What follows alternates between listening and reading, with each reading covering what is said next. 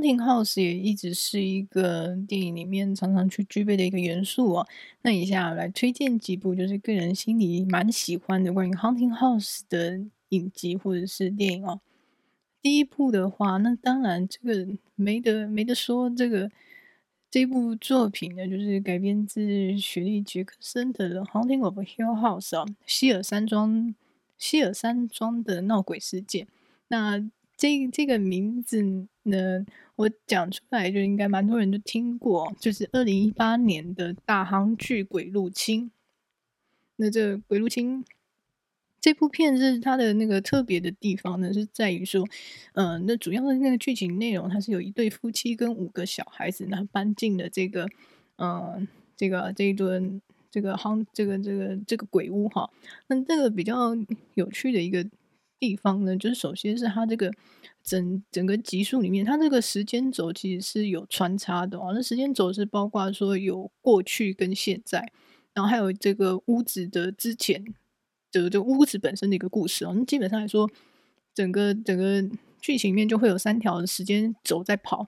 那嗯，我我是觉得说它是不会说让你感到太混乱哈，它 因为它这个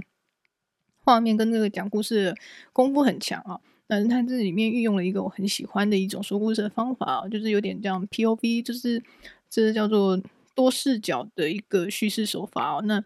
它会是从从呃，比如说他们里面的角色就是有五个小孩嘛，那所以就从这个手足啊，他们五个人都各自会有一集他们独立的集数哦。那其实我觉得这个地方很精彩啊，就是他那五个集数呢，你把它单单的当做一集独立的呃小小。小影集来看的话也是 OK 的哦，就是蛮完整的啦。你如果只有单一集这样子单着看也是蛮好看的哦。那这个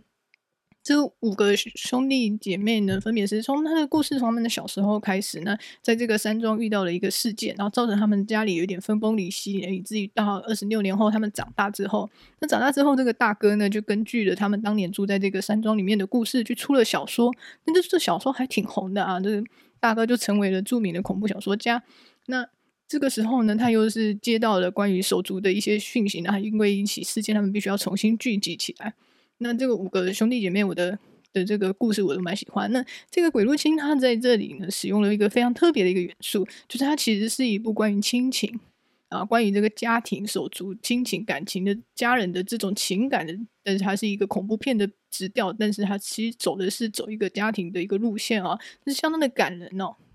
除了说是主要诉求家人亲情这样的一个基调之外呢，哎，作为一部这个恐怖片《鬼入侵》的吓人手法，那真的是蛮新潮，也不是盖的哦。那因为它的一个时间轴的部分是有点穿插的，所以其实还有一些前后呼应的效果，是在一些某一些的。镜头或者画面，你在前面看到的时候，你不会觉得怎样；但在后面一看的时候，他把那个镜头又再切回来的时候，你突然明白了一些事情，那内心突然一阵毛骨悚然，一个哎呀，原来是这个样子啊！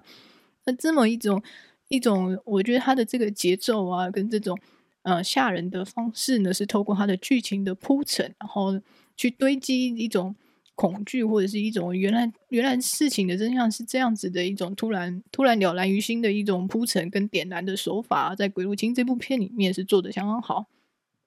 那我自己也是非常喜欢。那当然是它里面会有一些小小的 jump scare 啦。那它里面出现的一些我们说一些幽灵或者一些鬼魂的形象呢，也是各自有异哦。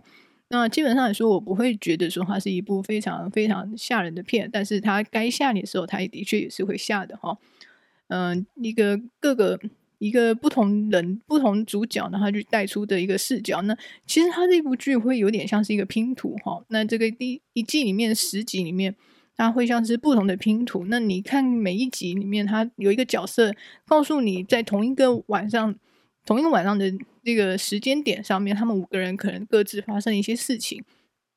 那这个把所有的拼图拼凑起来呢，就是一个观众的一个。一个享受这个故事里面的一个特别好的一个经验啊，那我会觉得说《鬼入侵》它除了说这个剧情的铺陈啊，以及整个一个叙事的节奏上都相当好啊，那还有另外一点就是他的那个演员，演员找的那个呃气质跟颜值都是非常好哦。那我会觉得说，确实是他会有嗯、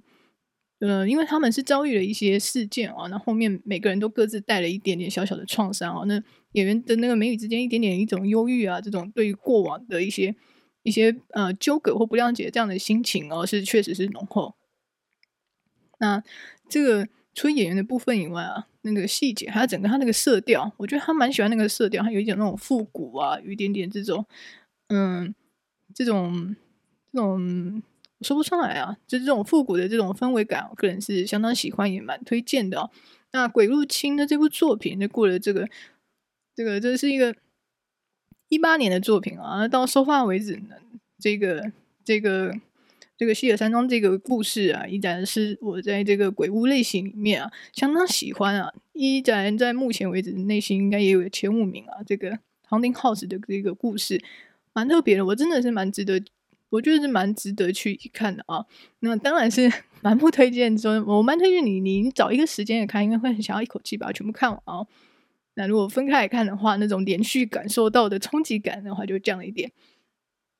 那在讲完《鬼入侵》后，同样也可以讲一下这个原班人马，呃，在这个二零二